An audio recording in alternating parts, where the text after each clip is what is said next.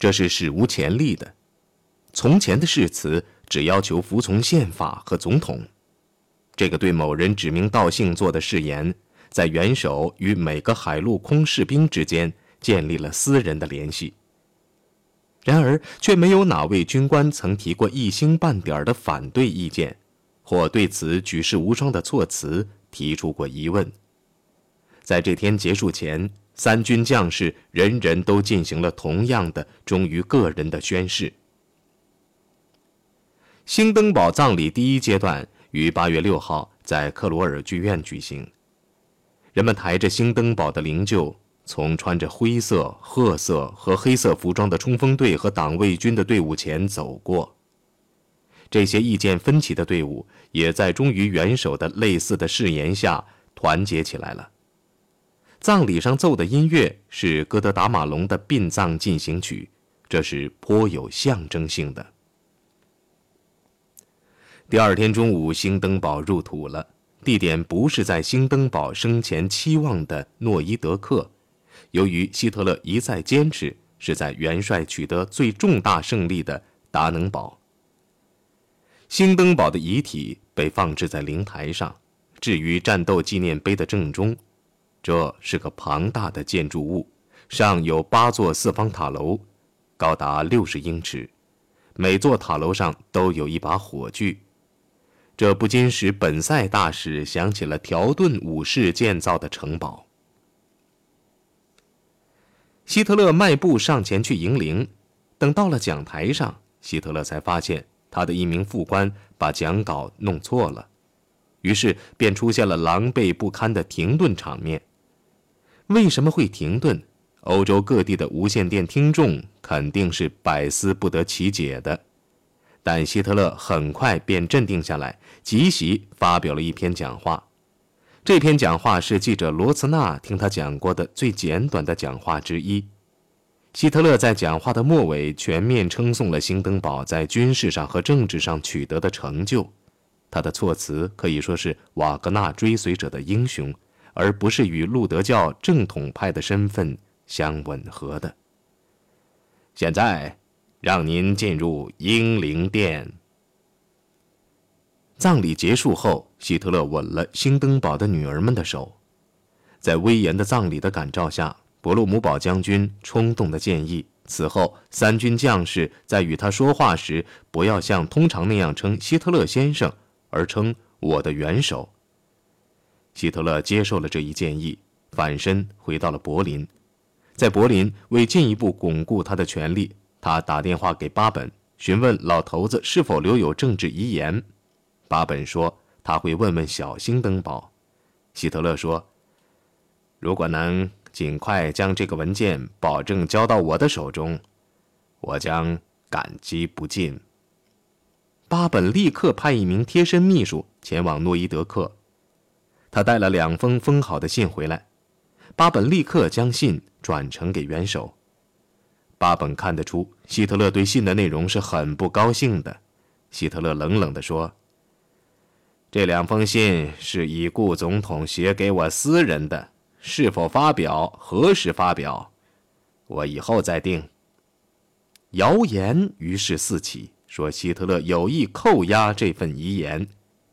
由于在外国记者中闹得满城风雨，汉弗施坦格尔不得不在喝茶时提出这个问题：“告诉你的外国朋友，请耐心等待到我们将它正式发表吧。”希特勒反驳说。那帮谎言家怎么想，我不在乎。八月十五号，这份遗言终于发表了，他赞扬了希特勒及其政府所取得的成就，还强调了军队作为新政权的象征和坚定的支持者的重要性。首都有人在议论，这份文件是经过兴登堡回忆录的编辑篡改过的。说兴登堡的儿子和他父亲的顾问梅斯纳在这一欺骗中是串通一气的。后来，兴登堡的儿子在电台向全国发表讲话，发誓说他父亲历来是支持希特勒的，这反而使谣言听来有点可信。这虽然是个讽刺，但兴登堡的儿子却没有撒谎。尽管兴登堡对希特勒政权的某些方面反感，他却把希特勒看成是自己的继位人。兴登堡儿子的讲话是大可不必的，因为这个时候的希特勒已经得到了德国各社会阶层的强大支持，连德国犹太人全国协会也发表文告支持他。这样，到了八月十九号，几乎百分之九十的德国人都自由地投票赞成阿道夫·希特勒成为兴登堡的继位人。他们这样做也是批准他的纲领和领导，将他朝独裁方向推进了一步。在公民投票取胜后，正值夏末，希特勒隐身于贝希特斯加登稍作休息。在他心爱的上萨尔茨堡，他常外出散步，一外出就是几个小时。他常常与人谈话，这是喜欢的消遣方式之一。但与此同时，他也为即将在纽伦堡举行的党的生日代表大会做准备，因为这次大会可能会被对罗姆事件的清洗的痛苦记忆所破坏。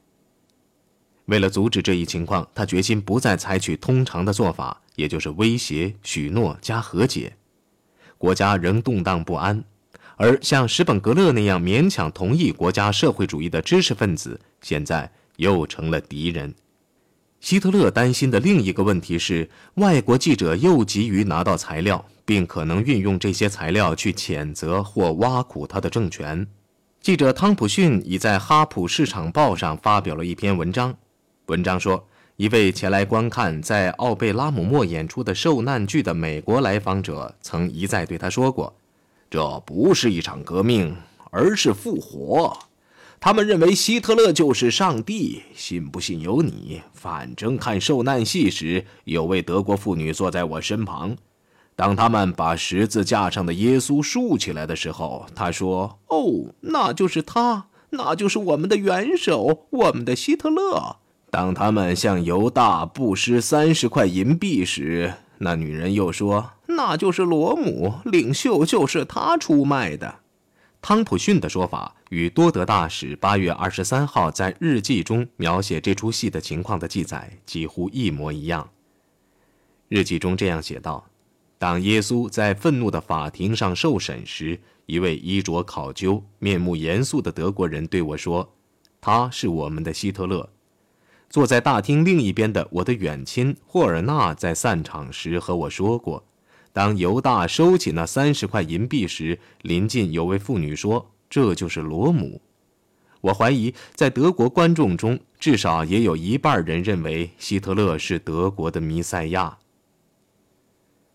在众多勉强留在党内的冲锋队员中，看法却完全相反。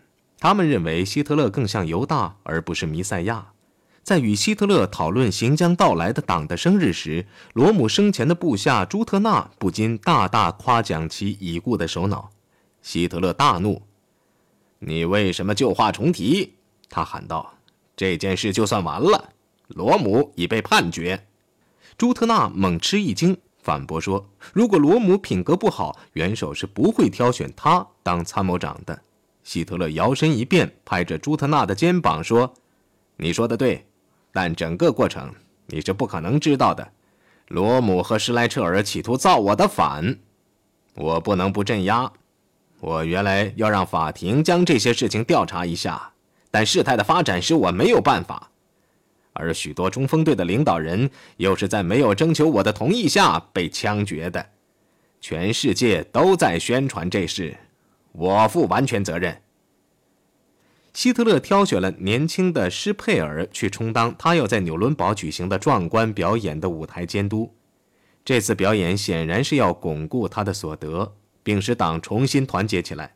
施佩尔把卓别林体育场的临时看台全部拆毁，在帕加门神坛的启示下立起了一个长一千三百英尺、高八十英尺的石台。体育场上方安上了一个展翅达一百英尺的雄鹰。四周则插满了万字旗，还有每隔四十英尺便安放一架射程达两万五千英尺的探照灯，共一百三十架。格林不愿意出借这些探照灯，因为这些是战略储备用灯，但希特勒却支持施佩尔。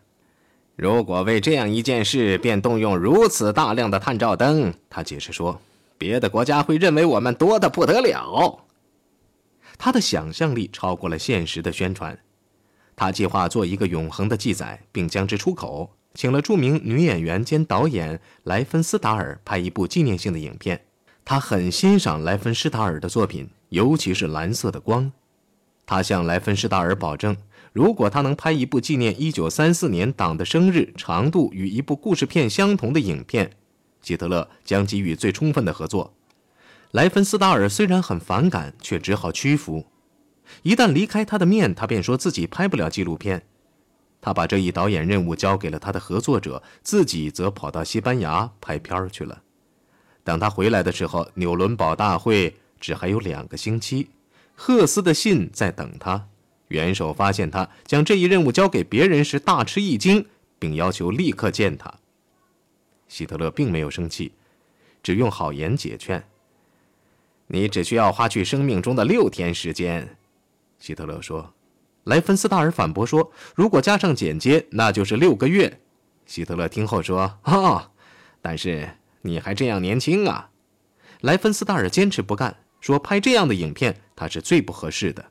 我不是党员，连冲锋队和党卫军都分不清。”希特勒说：“这正是我要你拍的原因，那会给人们以崭新的看法。”最后，莱芬斯达尔接受了这一艰巨任务。同时，为了给这一六天的计划带来额外的兴趣，莱芬斯达尔设计了各种各样的镜头。他动用了飞机、吊车、旱冰鞋，还在最高的旗杆上安装了一个小型的升降平台。大会开幕前一个星期，莱芬斯达尔带了一个一百二十人的摄制组来到纽伦堡。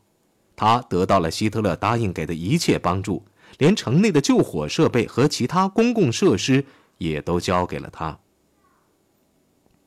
大会的参加者开始像洪水般涌向纽伦堡，他们是早在数月前就精心挑选出来的，每个人都有一个号码、一辆指定的卡车、一个指定的车座，在纽伦堡附近的大帐篷城里还有一张指定的床位。到九月四号大会正式开幕时，数以万计的党员已经排练完毕。那天晚上，元首在旧市政厅致简短的欢迎词后。汉夫施坦格尔发表了冗长的讲话，敦促外国报刊只报道在德国发生的事情，而不要加以解释。之后，希特勒下榻的旅馆——德意志旅馆，被最少有一万名党员围得水泄不通。他们一再有节奏地高喊：“我们要元首！”直到希特勒出现在阳台上。他们的狂热的脸孔使当时在《环球报》工作的希拉不禁想起了路易西安那州神圣的漫步者脸上的疯狂的表情。第二天早晨，希特勒出现在卢波尔德竞技场上，他更像是受人们崇敬的目标，而不是演讲者。他急剧地走了进来，后边跟着戈林、戈培尔、赫斯、希姆莱和几名副官。乐队奏起了《巴登维勒进行曲》。等动人的埃格蒙前奏曲奏毕，赫斯走到台前，缓缓地读了1923年起义中牺牲的烈士的名单。对三万听众来说，这是个动人的经历，但是外国记者却不然。最重要的话是出自地方长官瓦格纳之口，他宣读了一份希特勒的公报。因为瓦格纳的声音酷似希特勒的声音，致使一些收听广播的记者真以为是他。瓦格纳读道。而后一千年内的德国生活方式肯定已经决定了。对我们说来，动荡的十九世纪业已结束。在今后一千年内，德国不会再发生革命。崇拜者几乎不间断地发出的欢呼令希特勒如醉如痴，但他仍受焦虑的折磨。前来欢度节日的冲锋队员，许多人是带着悔恨和觉醒前来的。一想到可能发生尴尬甚至危险的场面，他就觉得紧张，有时连自己也悔恨起来。一次，在党的官员常常光顾的饭馆里进餐时，他突然转问汉斯·弗兰克：“六月三十号，你在慕尼黑迟迟不动手，使我很恼火。”他喊道。当弗兰克再次要求辞职时，他不耐烦地打断了他的话：“用不了几个星期，州法这个笑话就会结束。帝国将发号施令，巴伐利亚州和其他各州都得服从。”他说，在一阵令人周身不适的沉默后，他走了出去。由于大会越来越激动人心，希特勒重新又恢复了兴高采烈的心情，这在七号晚表现得特别明显。这天晚上，二十万忠实的党员打着二十多万幅旗帜，把卓别林体育场挤得满满的。他们的队伍整齐的就像军队。施培尔的一百三十架探照灯，效果比想象的更令人惊心动魄。施培尔回忆说：“体育场被照得如同白昼，看来像个由闪闪发光的巨大的白柱围成的大厅。在威武雄壮的光墙上，偶尔也有丝丝浮云飘过，像是半透明的秋牡丹在海上漂泊。”在可怕的寂静中，希特勒的声音通过扩音器响彻全场。产生了可怖的效果。我们是强大的，将会更加强大。他说：“这既是许诺，又是威胁。”莱芬斯达尔及其摄影师们从十多个角度把这一情景拍摄下来。在拍摄过程中，那些爱管闲事的赫伊党徒在戈培尔的唆使下，瞒着元首对他进行干扰。他们不断骚扰摄影师。把他们从最有利的角度推开，甚至拆除了几个摄影站。希特勒本人也受到了威胁，因为冲锋队有可能做出反应。两天后，五万名冲锋队员在体育场内集合，希特勒对此是有所防备的。希拉曾经回忆道：“体育场内气氛相当紧张，我注意到元首自己的党卫军卫队也大规模集结在元首跟前，把他和冲锋队分开。”他暗想，在如此多的人中，不知是否会有人在元首的胡萝卜加棍棒的讲话中拔出手枪来。在讲话中，元首赦免了所有与罗姆阴谋有关的冲锋队员。大会在没有发生任何意外的事件下结束了，这就保证了第二天最后一个节目的成功。这一天被定为建军节。为此，用最新式武器装备起来的机动部队在巨大的草坪上做了完美的表演。自战后以来，在德国这还是首次向公众显示武装力量。看到这场现实的作战演习，三十万名观众几乎到了欣喜若狂的地步。希拉在日记中写道：“尚武精神并不是霍亨佐伦家族的产物，它是深重于所有德国人头脑中的东西。”今天，他们的表演活像是孩子们在玩马口铁做的玩具兵似的。希特勒也像群众一样沉醉在欢乐中，在他结束最后的讲演后，群众的欢呼声响彻云霄，长时间静不下来。赫斯的声音终于被听见了，他代表纳粹党向元首告别：“党就是希特勒。”他说。希特勒就是德国，德国就是希特勒。向希特勒欢呼，欢呼胜利，欢呼胜利，欢呼希特勒胜利！疯狂的人群有节奏的欢呼胜利，此情此景实在令人兴高采烈，令人欢欣鼓舞，令人热血沸腾。但对那些没有受希特勒感染的人们说来，这是令人毛骨悚然的野兽的咆吼，是发自山洞里的。尖声怪叫。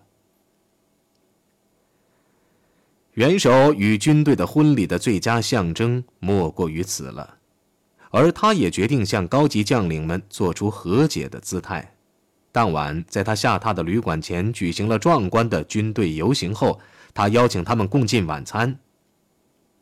我知道，你们指责我们党内存在着不少错误的东西。据当时在逐字逐句记录的维希将军的记录，希特勒当时说：“我承认你们是百分之百正确的，但你们也要记住，在斗争的时刻，知识阶层抛弃了我，所以与我一起工作的大都是些质量不高的人员。我一直在努力纠正这个缺点，但是，如同新的武装力量里军官团的建设需要花好几年的时间一样。”党要建立起一个好的领导集团，则需要更长的时间。